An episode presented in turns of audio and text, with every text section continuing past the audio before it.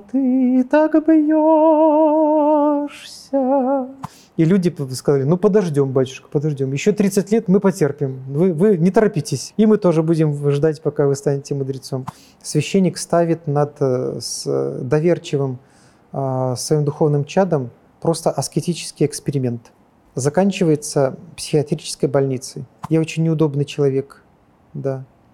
И если бы я был собственным начальником, наверное, я бы с собой поступал еще и жестче. До встречи! с любимой настала пора. Один наш читатель оставил такой комментарий. Либеральные лайт-православные священники вас правильной духовной жизни не научат. Отец Сава, а что такое правильная духовная жизнь? Вообще, где критерии, как правильно, а как нет? А, появилось такое ругательство, как лайт православие. Мне кажется, ничего, а, кроме ругательства, э, здесь нет, но есть все-таки некоторая правда за, а, за, за этим выражением, потому что пытаются, видимо, авторы этого термина описать таким образом буржуазное православие. А, а такой стиль благочестия на самом деле есть, и я сам некоторым образом к нему принадлежу. Это не ругательство, это просто некий стиль благочестия э, и стиль духовной жизни, э, в которого есть свои пределы и границы, и в том числе и соблазны и искушения. Потому что оппоненты наши, которые клеймят, вот в, том, в частности меня, в том, что я лайт православный священник и духовной жизни не научу – Э, во многом правы, именно потому что э, все-таки я остаюсь в рамках вот этого бытия, которое определяет э, мое сознание, что ли. То есть я человек, который живет предсказуемой, сытой, комфортной жизнью, у которого есть всегда доступ к воде, который питается не реже, чем три раза в день, у которого есть возможность отдыхать, лишние свободные деньги, чтобы, чтобы купить себе лишнюю книжечку и так далее. Э, то есть э, это а, откладывает отпечаток на наше восприятие, в том числе Евангелия и э, церковной жизни. И иногда мы, буржуазные православные, смешиваем наше благополучие с, с тем замыслом, который Господь якобы по поводу нас устроил. В этом есть своя правда, кстати, потому что Господь сотворил человека для радости, это факт. Но если мы остаемся в, на таком поверхностном уровне восприятия этой радости – как комфорта, как благополучия, то вот э, наши оппоненты абсолютно правы. Мы, конечно же, не научим никого не только духовной жизни, но и сами останемся на той поверхности, где мы не отличаемся. Нет психологов э, популярных, модных и поверхностных, некоторых, э, не от обычных буржуа, которые нашли себе в православии просто некоторые хобби. Или просто вот э, близких по вкусу э, друзей, дружеский круг свой определенный. Вот, э, именно поэтому мы, э, буржуазные православные, должны с осознанием предела, что ли, вот, э, вот этого своего стиля благочестия, его сильных сторон и слабых, учиться слышать правду наших оппонентов, понимать их тревогу, которая не безосновательна. Она, она может нас Э, иногда даже одергивать. Это к вопросу о том, что мы друг друге нуждаемся.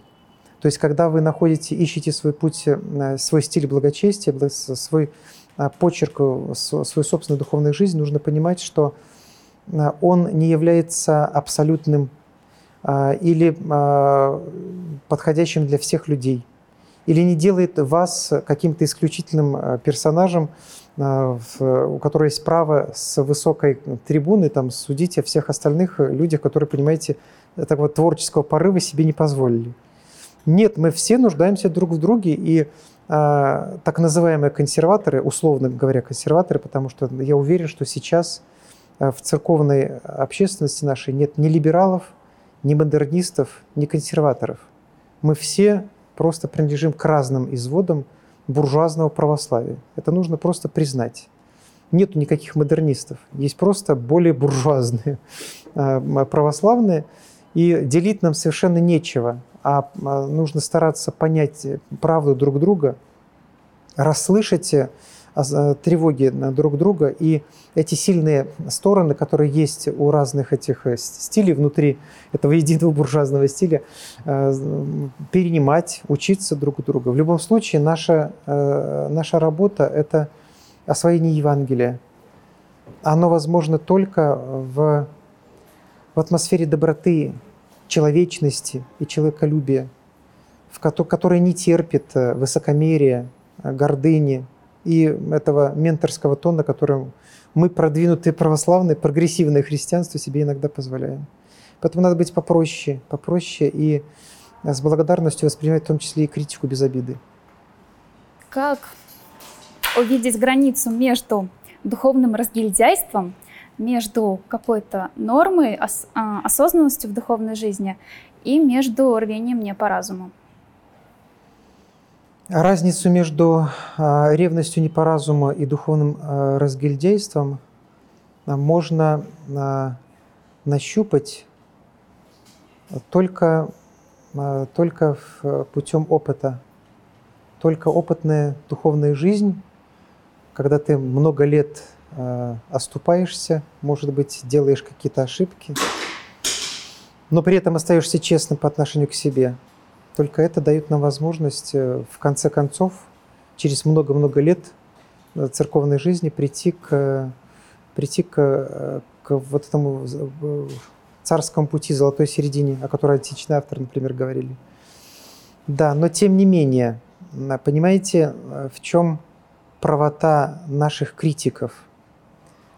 Был такой замечательный антиковед Аристид Даватур – известный переводчик, э, автор исследований, просто замечательный педагог.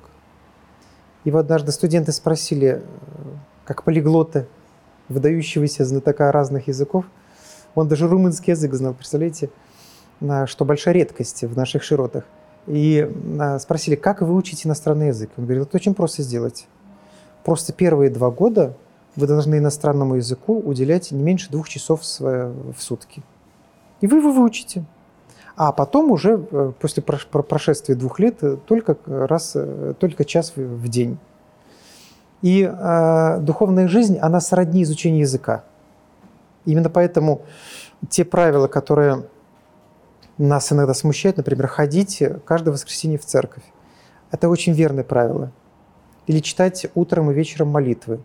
Вне зависимости от того, в какой объем чтения. Может быть, прочитаете только «Отче наш», или прочитаете в э, Акафист или все, все молитвы. На самом деле разницы большой здесь нету. Важно, чтобы был сам факт молитвы в одно и то же время а, одним и тем же человеком. А, и а, не только этот ритм сохраняется ежедневно, но сохраняется еженедельный ритм, годовой ритм. Тогда это помогает поддерживать э, человека в форме, потому что мы, воцерковляясь, на самом деле изучаем язык изучаем, потом его постоянно поддерживаем. Вот те люди, которые знают языки, э, очень боятся э, того момента, когда язык начинает зарастать, что ли. То есть ты им не пользуешься, но у тебя, например, нету долго практики listening comprehension. Ты вот э, долго не, не, не имел практики слушать разговор иностранца. И у тебя этот навык отмирает постепенно. Знание языка – это э, целый букет разных навыков. Вот и духовная жизнь – это то же самое. И э, те люди, которые придерживаются какого-то строгого ритма, э, пугаются, когда видят, когда священник говорит, ну ничего страшного, что вы э, не ходите каждое воскресенье в церковь, ну ничего страшного, что вы не молитесь, ну ничего страшного, что вы не поститесь. Э, те, кто знают, с каким большим трудом э, стоит э, поддержание молитвы, поддержание в себе вот какого-то вот, знаете, а, духа доброты и человечности даже евангельской, которая требует молитвенной именно поддержки. Они понимают, что вот если, если мне разрешить это все, это меня разрушит. И это а, толкает их на критику. Я их прекрасно понимаю. С другой стороны, нужно понимать, что вот это вот начетничество, вернее, вот, вот эта практика иногда может перерасти в начетничество – ничего общего с Евангелием не, име, Евангелием не имеющие, и с церковной жизнью в том числе. Вот поэтому поиск этой золотой середины – это всегда э, долгий путь, э, длинные усилия и а, ценное тем более, что оно смиряет нас, сбивает эту спесь, которая есть как у консерваторов, так и у либералов, условно выражаясь, потому что одни себя считают слишком прогрессивными, и поэтому позволяют э, давать оценки э, своих оппонентов с высока, другие слишком традиционными. Именно поэтому позволяют себе какие-то хамские высказывания адрес так называемых либералов, которых на самом деле нету. А все мы просто дети Божьи во Христе Иисусе, которые ругаются из-за каких-то глупостей. Все равно золотая середина, норма, она у каждого так или иначе своя. Как это согласуется с церковным уставом?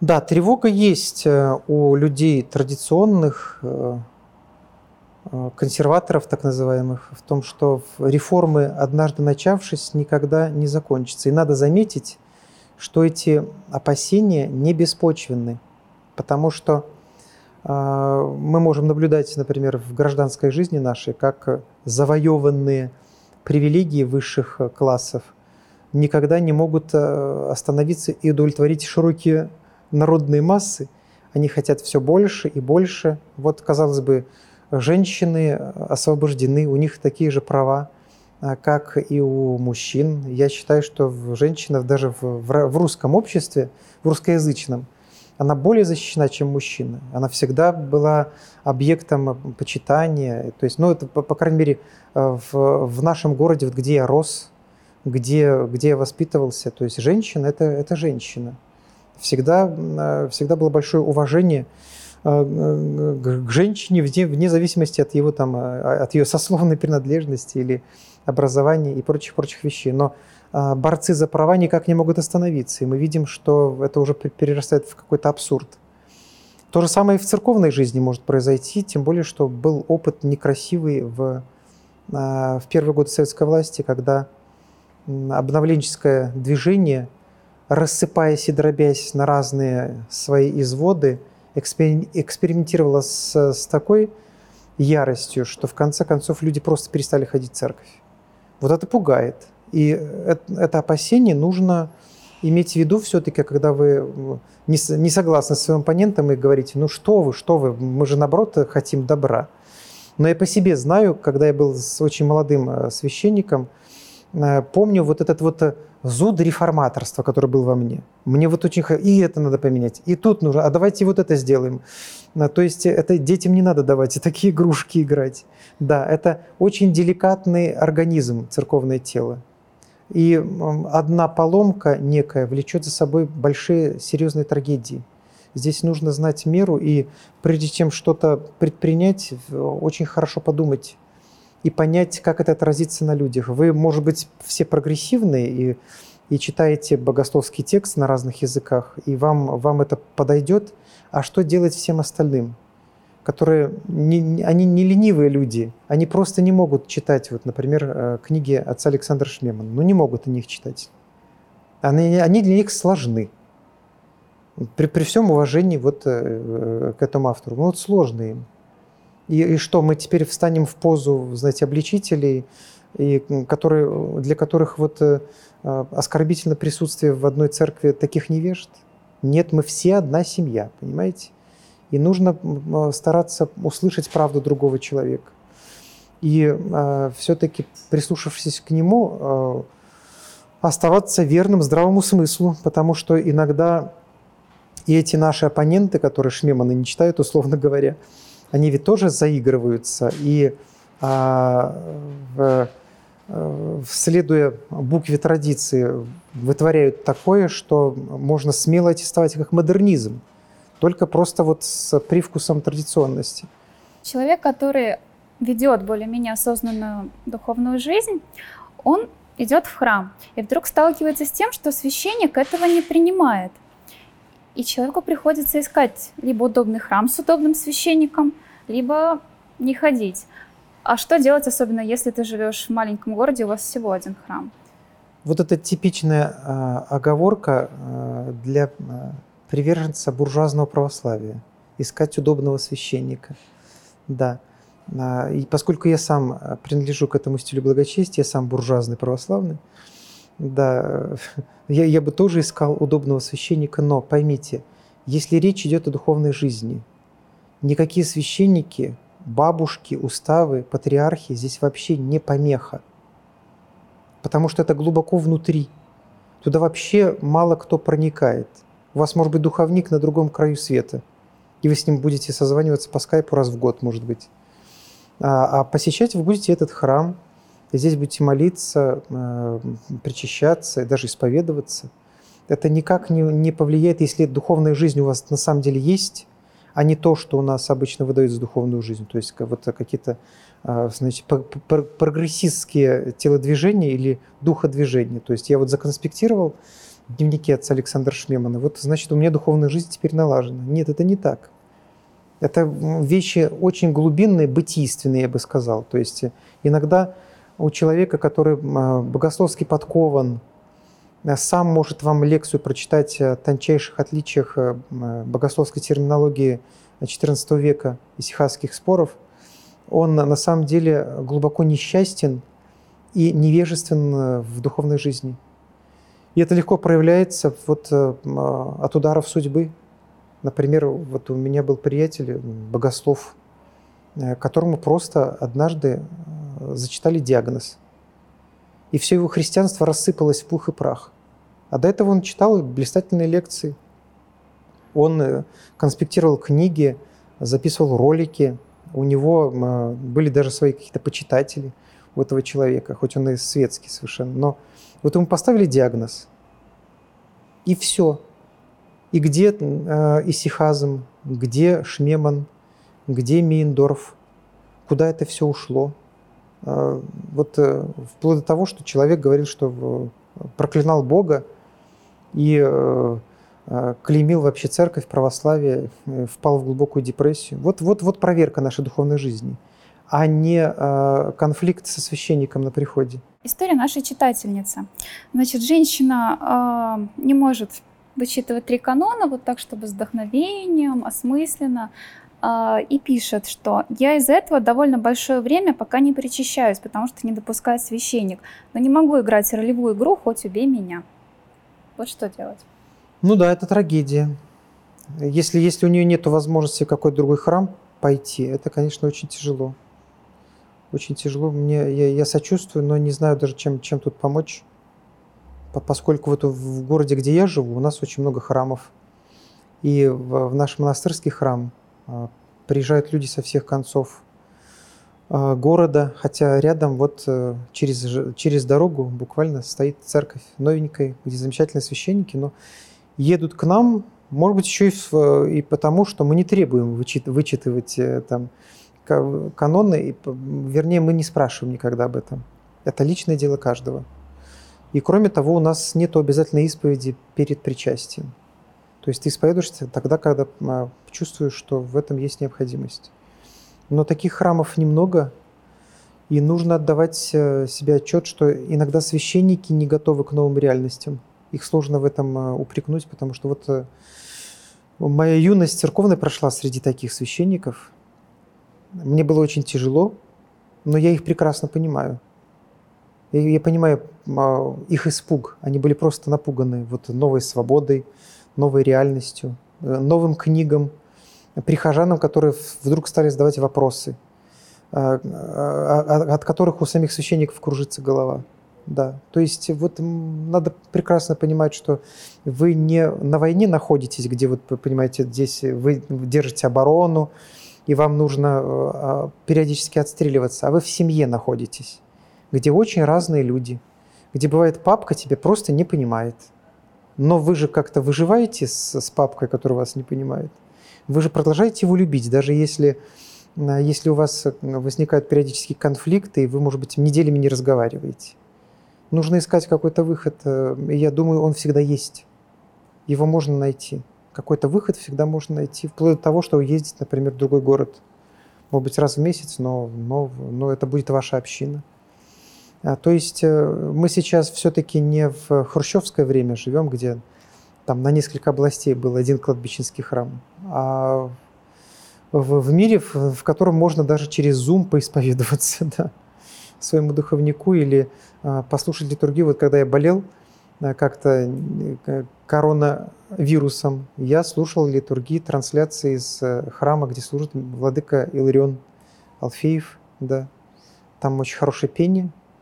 До этого я никогда этим не пользовался, но когда заболел, вот э, стал слушать и подумал, ну как, это, как же это прекрасно, в какое хорошее время мы живем, что есть возможность вот включить прямую трансляцию и смотреть, как это все происходит, и самому молиться. Поэтому начинать нужно с того, чтобы поблагодарить Господа за то, за, за то огромное счастье, которое у нас и так есть, а потом уже, может быть, немного и пороптать за то, чего хотелось бы еще к этому добавить. Ну вот смотрите, все уже давным-давно поняли, что обрядовое благочестие – вещь довольно пустая. А, но как наполнить их смыслом? Допустим, те же три пресловутые канона перед причастием. Я думаю, что э, в чтении канонов перед причастием вообще не всем подходит. Не всем подходит. Например, мне это не подходит. Я не всегда их читаю.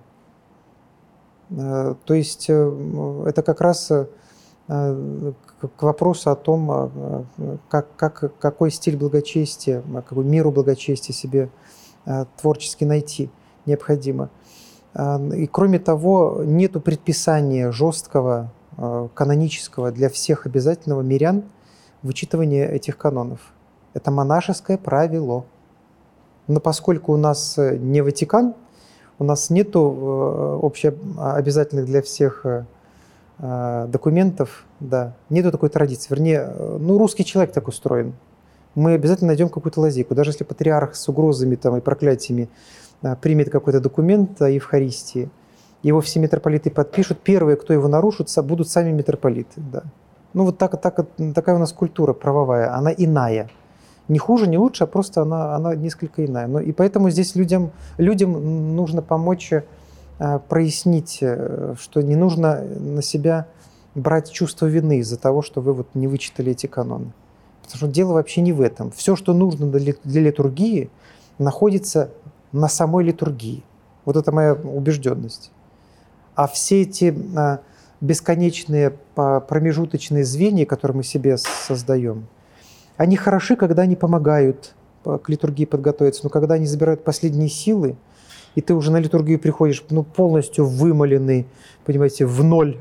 То есть уже ни, никаких сил нету не слушать Евангелие, не молиться, потому что ты все читал, читал такая, а ребенок все равно просыпался и э, не давал тебе заснуть в эти эм, моменты, когда можно было отоспаться. И, и тут еще и священник тебе что-то такое говорит – да, тут вопрос, опять же, а, в смыслах, которые мы сами вкладываем. Если вы во славу Божию потрудились, и, и даже из последних сил, Господь это примет. Вот я считаю, что иногда человек, да, вот насилуя себя, он, э, он не напрасно это делает, и это не абсурд.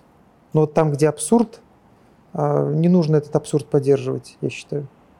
Люди научились очень остро ощущать свои границы и видеть, когда священник их нарушает. Вот, но все равно в голове у них стереотип. А как же так, я не слушаюсь батюшку, а вот я же должен смиряться? Это тоже э, вот э, путаница между священником и духовником, то, что мы не различаем эти две реальности, приводит к, к разного рода недоразумениям. В этом смысле э, традиция греческой церкви мне более кажется понятной, а, где есть духовники, а есть священники, хотя там тоже сейчас это размывается несколько.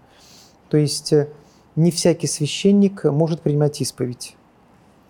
И там есть традиция, э, э, по которой разведены исповедь и причастие. То есть ты исповедуешься тогда, когда это тебе необходимо, это отдельное событие твоей духовной жизни.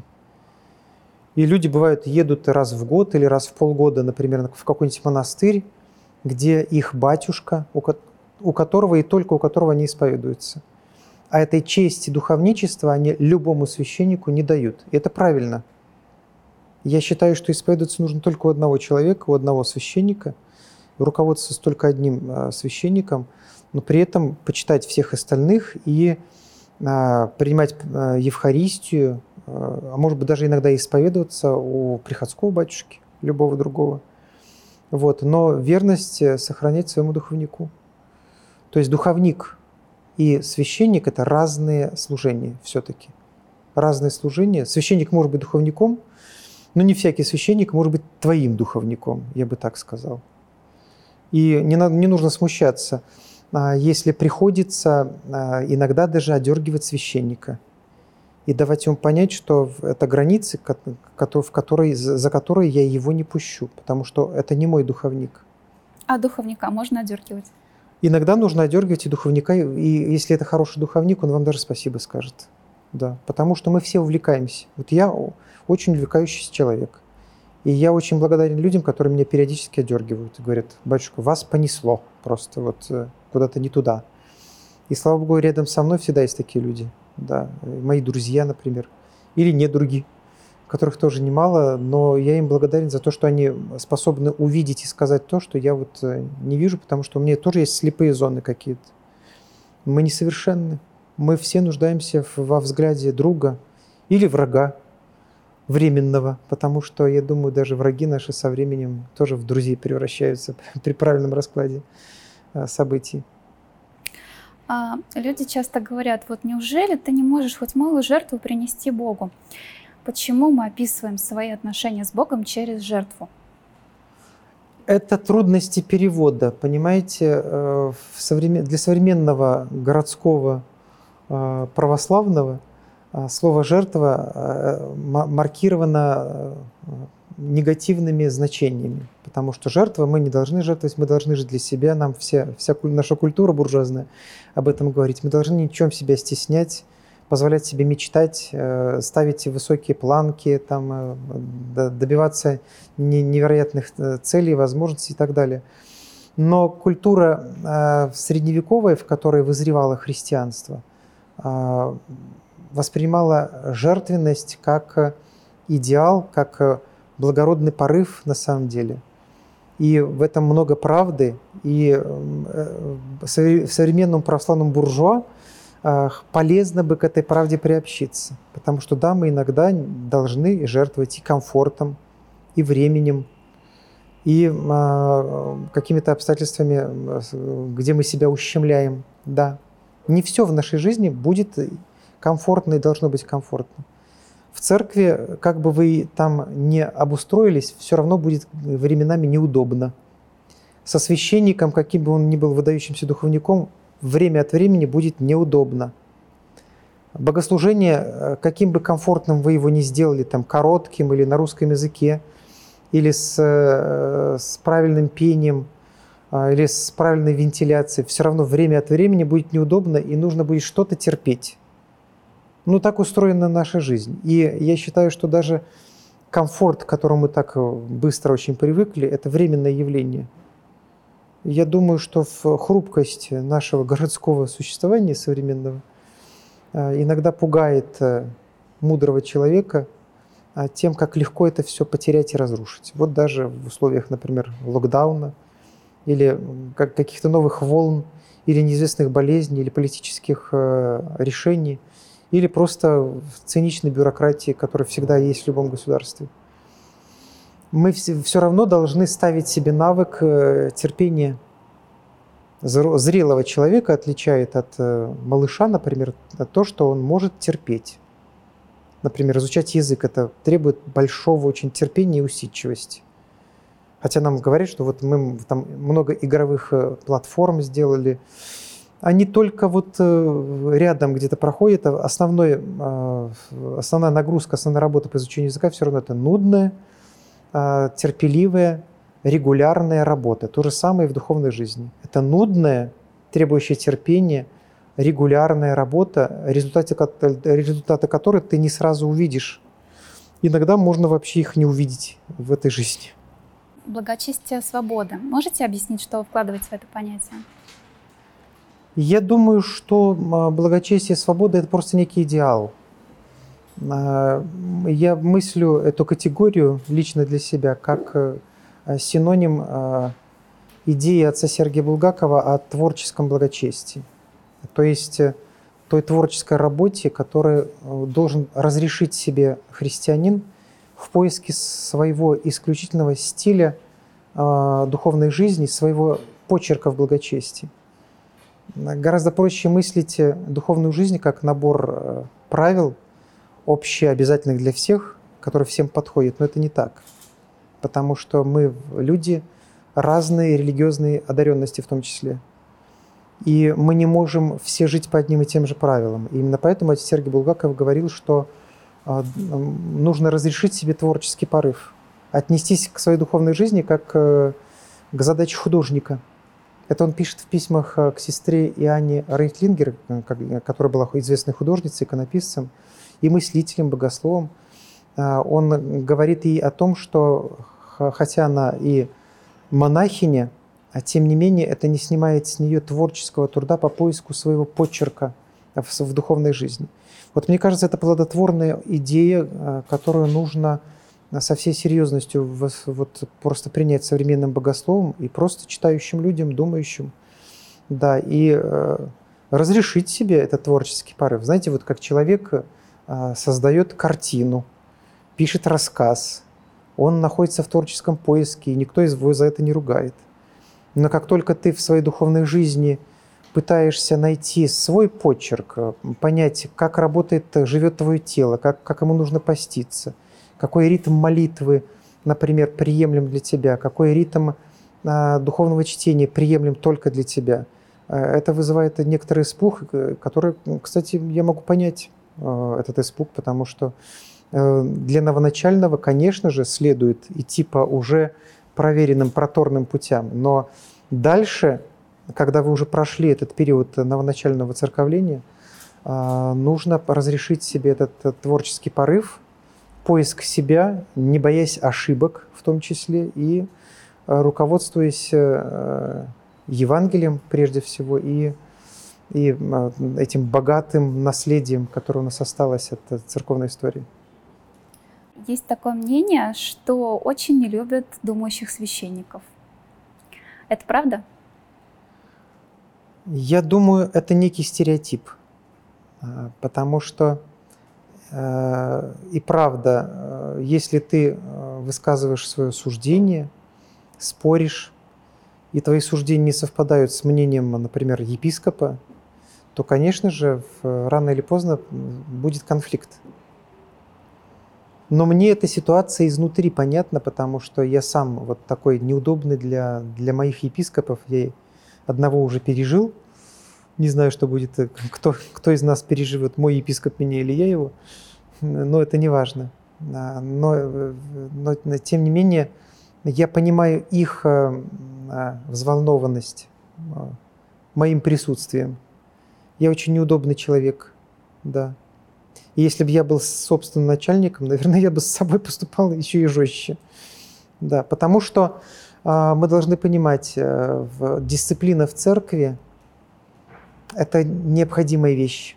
Любое общество устроено иерархически, потому что э, наличие иерархии – это универсальный способ э, э, минимализации числа конфликтов. Это везде так, э, не только в человеческом сообществе, но даже в табуне лошадей так устроено. Да, есть кто-то главный, есть иерархия, есть э, свой кодекс. Так устроены корпорации, например, крупные, где есть э, не просто свой дресс-код, а есть запретные темы. Если вы вступаете на работу в, серьезную какую-нибудь корпорацию, ты подписываешь целую гору бумаг, где ты, например, обязуешься не обсуждать те или иные темы рассказывать, э, высказываться на какие-то болезненные для корпорации э, вопросы. То есть, ну, это обычное дело. Э, вопрос не в этом, а в том, что нужно искать правильную тональность дискуссии. Вот с этим проблема. Я не могу сказать, что священникам зажимают рты. Никто не зажимает.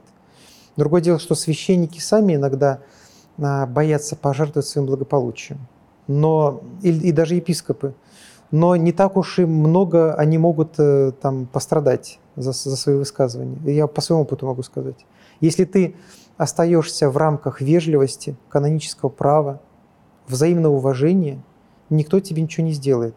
Даже если тебя там куда-то переведут на какой-нибудь приход или э, попросят тебя в другую епархию перейти, это не критично на самом деле. Это не значит, что тебя лишают э, э, воды и огня изгонит и подвергнут астракизму. Нет, это вполне посильные а, э, решения и даже небольшая цена за, за твое, может быть, свободомыслие. Но нужно понимать, что а, внимание к свободомыслящим священникам такое пристальное именно потому, что слово священника способно ведь разрушить того, кто его слышит. А, это не сразу до, до молодых священников доходит. То есть ты что-то сказал на проповеди, на исповеди, позволил себе какую-то вольность высказывания некоторые. И это может стать фундаментом для духовной деградации твоего слушателя, того, кто твою проповедь послушал. Да. Или твои интонации, или твои слишком свободные мысли. Поэтому чем старше вот я становлюсь, тем больше понимаю, насколько ответственно это дело для священника вообще говорить. А я за свои годы столько наговорил, да, а, в чем-то не раскаиваюсь, а где-то понимаю, что это было неправильно. Но в большей степени раскаиваюсь в, в тех вещах, где я обижал другого человека, своего оппонента. И сейчас э, очень хорошее для церкви время, когда мы учимся правильно дискутировать. Я смотрю, год из года а, эта культура все-таки повышается. Да, бывают какие-то хамские выпады, бывает хамская реакция на, на критику церковную со стороны, со стороны священников, например. Но, но это нормально, это проблемы роста. В этом смысле я, я оптимист, и э, замечательно, что появляются новые имена, новые э, ораторы, новые публицисты в церковной среде, которые э, говорят уже на те проблемы, на которые мое поколение не умело говорить, говорят уже э, более деликатно, тактично, верно, точно и с, с уважением к оппонентам. Вот, вот это вот важно. Значит, на лицо у нас какое-то все-таки развитие нашего церковного общества. Это меня радует. А вы всегда говорите то, что вы думаете? Нет, конечно, это только безумцы так делают. Я ведь думаю всякое, да. И я думаю вещи, могу думать вещи, которые просто думаются, понимаете? Вы ведь сами знаете, как оно думается. Вот ты сидишь, и, и слава богу, что никто не слышит твоих мыслей, потому что тебя самого шокирует то, что, то, что ты сейчас подумал или, или пожелал. Да, пожелал как кого-нибудь укокошить, например, за то, что он тебя там чем-то якобы обидел. Но э, эта деликатность, э, а, и вежливость, тактичность, которые должны быть присущи каждому христианину, вообще каждому воспитанному человеку, как мне кажется, не позволяют нам говорить все, что мы думаем, потому что ты ведь можешь поранить человека. А священник обладает э, э, такой властью в слове, как бы мы ни смеялись над этим, как бы ни шутили, но слово священника способно покалечить в десятки раз сильнее, чем слово обычного человека, может даже ученого, президента – а вот это сказал священник, и, и рана еще глубже, еще дольше заживает. Поэтому деликатность э, должна быть во всем, я считаю. Нужно учиться говорить правду правильно. Что дороже, сан или внутренняя правда?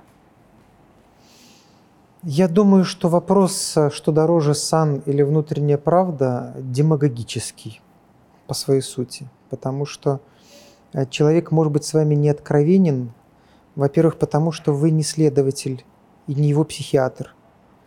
Во-вторых, потому что э, любой зрелый человек всегда держит дистанцию и никогда не говорит о себе всего, потому что он неоднократно был ранен э, небратским ответом на свою искренность.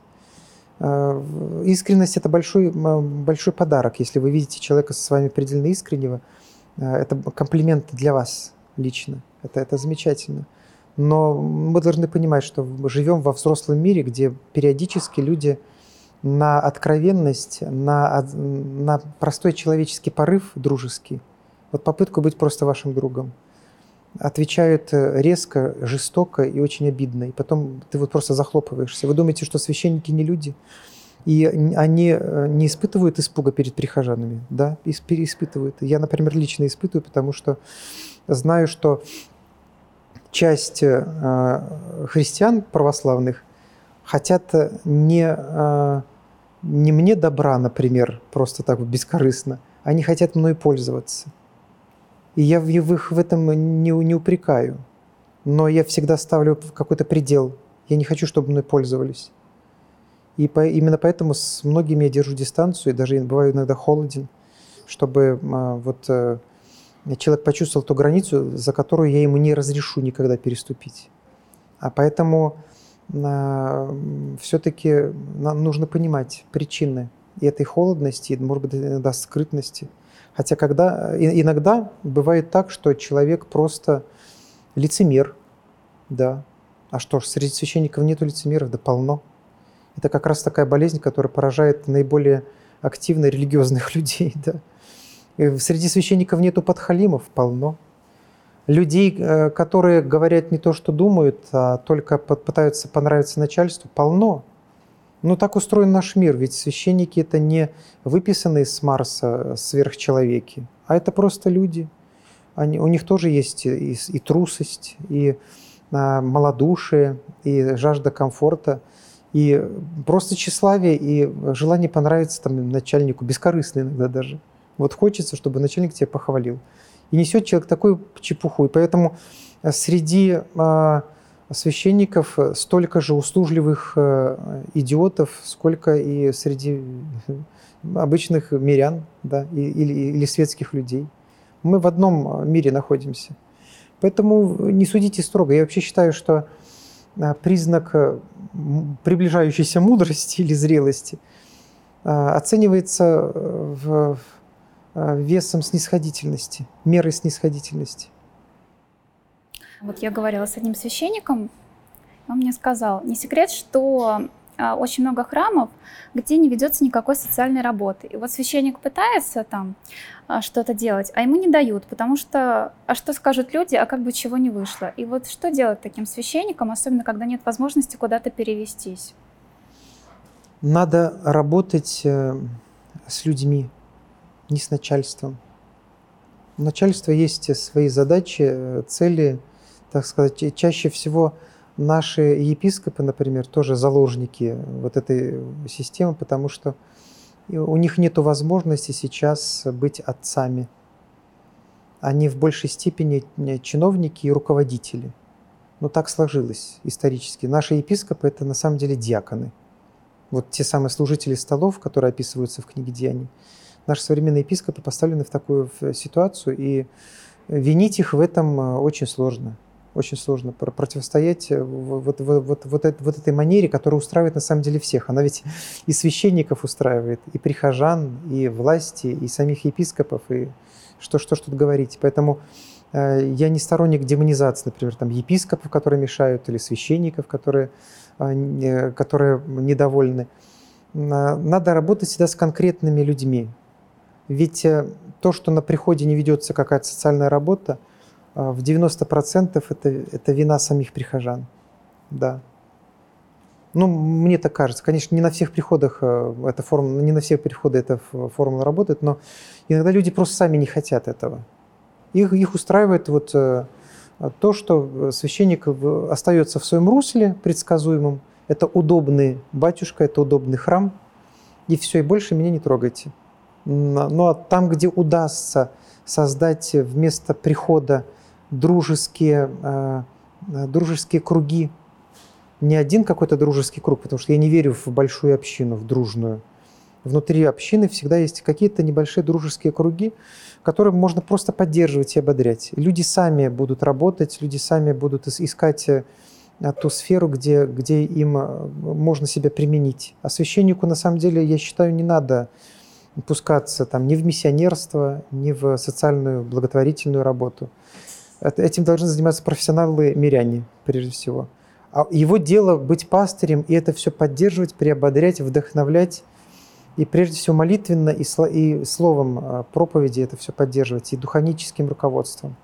Вот тогда это начинает работать. Но это вот из моей практики, я, э, как это я наблюдал, но у меня, конечно, не было большого опыта, потому что я всегда служил только в одном месте. И всегда у меня перед глазами только вот эти люди, и Э, результаты э, моей, например, деятельности, деятельности нашей братья, лучше сказать, что мы все работаем, а не, не просто как, а, а я, как великий говорун, да. Эти результаты мы увидели только спустя десятилетия. Десятилетия. То есть я могу сказать, что мое слово дошло до прихожан, до наших, спустя десятки лет. Вот я служу священником 26 лет. И только вот последние годы а, начали появляться какие-то плоды, я могу сказать, да, вот э, потрудились не зря. А до этого у меня было иногда даже отчаяние, думаю, столько говоришь, говоришь, пытаешься, толкаешь, ничего не работает. Надо дать э, людям время тоже освоиться и освоить э, какие-то вещи, чтобы они сами себя тоже услышали. Не нужно отчаиваться, не нужно расстраиваться, потому что а, потому что нужно себя настраивать на очень долгий процесс. Священник – это человек, который формируется десятилетиями. Его невозможно вырастить в семинаре, выдать диплом и сказать, вот это батюшка. Нет, нет, он станет батюшкой, когда лет 30 послужит на одном месте или на многих местах, сам э, переживет утраты, сам будет болеть, сам переживет предательство, гонение и со стороны епископа, и со стороны прихожан – а, и а, какие-то недомолвки, сложности со своими собратьями-священниками, когда он приобретет житейскую опытность естественную, и при этом еще будет в, все это, в, в, за, за, за все эти десятилетия будет сам врастать в церковь, а, учиться молиться, становиться мудрым человеком, вот тогда появится священник, который явля, является штучным товаром. Ведь мы ждем от священника вот именно этого зрелости и мудрости – и э, все эти претензии глупые совершенно, то есть, там, попы, мерседесы, толстые животы и все, все прочее, на самом деле дело не в этих претензиях, а в обиде на то, что я хочу видеть мудреца, а его нету. Его нету. И это, эту мудрость не заменит ни две докторские степени в Оксфорде, не знаю нескольких языков, ни публикации в богословских журналах. Это ничего не, не дадут. Потому что люди безошибочно определяют зрелого человека и мудреца. У него, может быть, там нет даже семинарского образования, а они к этому батюшку будут ехать через пол России, потому что это мудрец и зрелый человек, и э, э, эта мудрость копилась десятилетиями. Поэтому священникам нужно просто вот э, разрешить себе этот длинный срок и никуда не торопиться. Не нужно вот, вот это, этих детских подростков порывов, вот, вот не получается, вот я сниму санны, сейчас я пойду в психологи или в актеры, или бизнесом займусь. Ну, это, так, так это не делается. Вы же зрелый человек. Так, так, э, так быстро это не дается, мудрость. Иногда на склоне лет только, спустя многие годы на трудов и разочарований приходит эта мудрость. Э, вот, э, но это очень интересный путь. Это путь самопознания. И только потом, спустя многие-многие годы, если тебе разрешили, если ты, ты, ты сам дотерпел, и люди сказали, ну подождем, батюшка, подождем. Еще 30 лет мы потерпим. Вы, вы не торопитесь. И мы тоже будем ждать, пока вы станете мудрецом. И все, все наладится. Представим, я молодой священник. Я там хочу вести миссионерский блог или какой-нибудь киноклуб для своих прихожан, обсуждать с ними фильмы и какие-то религиозные вопросы в связи с этим. Вот. А мне благочина не дает. Говорят, нельзя. И что, мне 30 лет ждать? Нет, ну, э, благочинные долго не живут, на самом деле. Вот по моим э, наблюдениям, э, это все достаточно, гораздо быстрее меняется. И епископы меняются гораздо быстрее. Не надо торопиться. Меня прежде всего смущает то, что в последнее время активизировалась вот эта агрессия против священников-блогеров. Э, я этого не могу никак понять, потому что священники, которые э, пишут статьи, снимают блоги, они это делают на самом деле сейчас вопреки всем, все, всей нашей системе церковной жизни и выглядят чудаками, портят себе репутацию, э, чаще всего становятся где-то на карандаше у епископов. Мне это совершенно непонятно.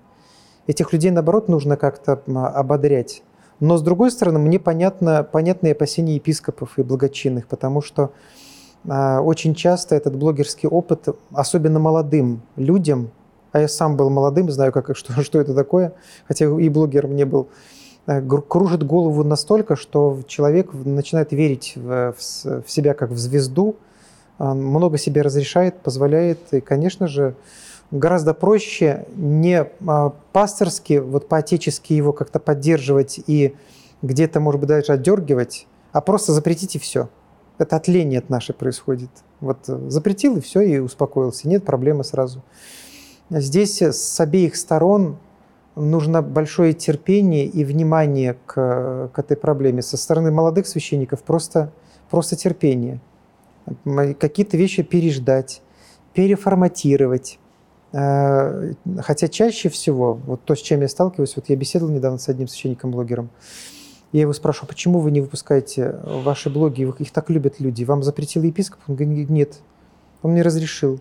Ну а в чем дело? Ну вот я вот какой-то вот э, сам пока испытываю там творческий э, кризис, выгорание, и я встречаю в, в том числе и таких э, блогеров, которые, прикрываясь э, гонением, на самом деле э, скрывают за ним вот свою творческую несостоятельность. Иногда и такое бывает. То есть тебе никто не мешает. Ты, ну, ты специально провоцируешь так, что тебе запрещают это делать, чтобы потом сказать, что вот, э, вот видите, мне и дают. А на самом деле ты выгорел, выгорел как творец, ты, ты потерялся, не знаешь, что тебе дальше делать, что говорить. Такое тоже бывает, да. Но все-таки я на стороне а, творческих людей, и э, я считаю, что их нужно поддерживать. Не бронить, не демонизировать, как у нас часто любят, потому что я вижу вот некоторые программы, там, например, одну программу когда смотрел на канале Спас, где а, вообще в непозволительных выражениях говорили о, священниках-блогерах. Это, это ни, ни в какие ворота не, не, не лезет. То есть на православном канале так о священниках, как, как, как бы они вам не нравились, нельзя говорить. С, с предельным уважением все-таки. Но и блогеры-священники тоже должны понимать, что не в лесу живут, и здесь вокруг нас много людей, ты можешь словом своим покалечить. Именно поэтому э, и епископы, и благочинные бдят и пытаются иногда даже переусердствовать в этом своем а, бдении. Известны ли вам случаи злоупотребления свободой среди священства? Да, среди людей всех э, злоупотребление свободы – это классика, да. А среди священников, э, ну, я могу про себя сказать, что а, неоднократно ко мне приходили такие испытания, а, когда а, просто у меня были приступы высокомерия, да, особенно когда я был молодым священником. То есть я вот казался себе таким, понимаете, батюшкой, продвинутым, и я вот знаю ответы на все вопросы. И Господь меня дергивал через разных людей, разные обстоятельства, очень смешные иногда, да, как, э, которые можно было бы счесть, счесть за позор, но я просто смеялся и понимал, что Господи, спасибо тебе, что ты мне напомнил, кто есть на самом деле. Ну, конечно же, тут о священниках, если говорить, лучше сказать об злоупотреблении ответственностью. Потому что э, очень часто батюшки путают свое с чужим. Не только батюшки, это вообще черта многих людей, взрослых. И епископы путают свое с чужим, и патриархи. Это, ну, мы, мы всего лишь люди. Мы, мы всего лишь люди. Что уж говорить там про светских людей, которые иногда тоже не совсем понимают, какие депутаты, где э, мой карман, где государственный. Да, но относительно священников э, а, опасность не в том, что э, батюшки некоторые там нечисты на руку, а, а в том, что иногда их, например, игра в духовное руководство или в, в миссионерство калечит судьбы людей. Я таких примеров знаю массу. Просто массу, когда вот священник ставит над э, доверчивым своим духовным чадом просто аскетический эксперимент. Заканчивается психиатрической больницей, из которой девочка не может выйти уже несколько лет. Вот я знаю, у меня перед глазами э, такой случай. Студентка, отличница, замечательный человек, но вот э, начала ходить в церковь, попала а, на исповедь к одному священнику, который у нас э, служил как-то недолгое время, потом сбежал. И он э, начал так духовничать, что она э, вот вела образ жизни почти монахини, вычитывала там правила, не спала, питалась там какими-то росинками. И вплоть до... А тут сессия, а она ответственная очень была девочка. Так что вот все, здоровье разрушено навсегда. Конечно же, ее отчислили из университета. Э, она не смогла. Даже академический отпуск не помог. А этот батюшка где? Ну, он, не, он никакой, никакое наказание не понес. Вот это, это, это очень плохо, что у нас в церкви с этим э, как-то нет, этот механизм не отлажен, чтобы неповадно было. Да. Хотя тут тоже можно палку перегнуть. Поэтому я бы говорил о злоупотреблении ответственностью. И священнику нужно, конечно, взвешивать каждое свое слово и не путать свое с чужим. Вот границы четко очерчены, особенно в общении с детьми, например. Когда ты начинаешь там вопреки, не посоветовавшись с родителями, я тоже такие случаи знаю, призывать там к монашескому образу жизни, там подростка, и так промывать мозг, что ребенок ну, буквально из, из дома убегает. Ну, ну зачем это так делать? А, тем более а, священник сам многодетный папа, и, и при этом вдруг решил поиграть в монашество, в духовничество, подсекать помыслы там, подростку. Нет, нет, это вот, вот это большая проблема. Но, но об этом, слава богу, у нас в церкви говорят очень много. Э, э, вспомните хотя бы святейшего патриарха Алексия, который сам первый поднял тему о младостарчестве. И эта тема постоянно, постоянно всплывает в дискуссиях, потому что э, никак эту болезнь пока не вылечили. Ну и, наверное, никогда не вылечат. Всегда будут в этом смысле проблемы. Но так устроен человек, что ж поделаешь. Я поговорила со священниками, когда готовилась к встрече. И вопрос, который они бы хотели вам задать, отец Сала, поделитесь рецептом вашего любимого чая. Он должен быть горячий. Он просто должен быть горячий. И лучше всего из липы. Я очень люблю липовый чай. И э, даже не кладу ни сахар, ни ничего, а вот просто у меня такой большой пузырь, э, и всегда э, стратегический запас липы – я туда кладу а, горсточку липы, еще иногда коричные дудки. Знаете, корица бывает в дудках, и э, это заменяет сахар. И потом целый вечер пью. Очень люблю липу. Не знаю, э, с чего это вдруг на меня такое нашло, потому что в последнее время я не могу пить кофе. У меня после ковида исчез запах кофе. И пока не может никак восстановиться. Но я его и разлюбил. Поэтому, ну, чай-чай я всегда любил, но липа – это прямо какая-то моя такая странная любовь. Почему я ее люблю? Ну, а как будто и нету и вкуса особенного. Но еще и коричневые дудки. Это здорово.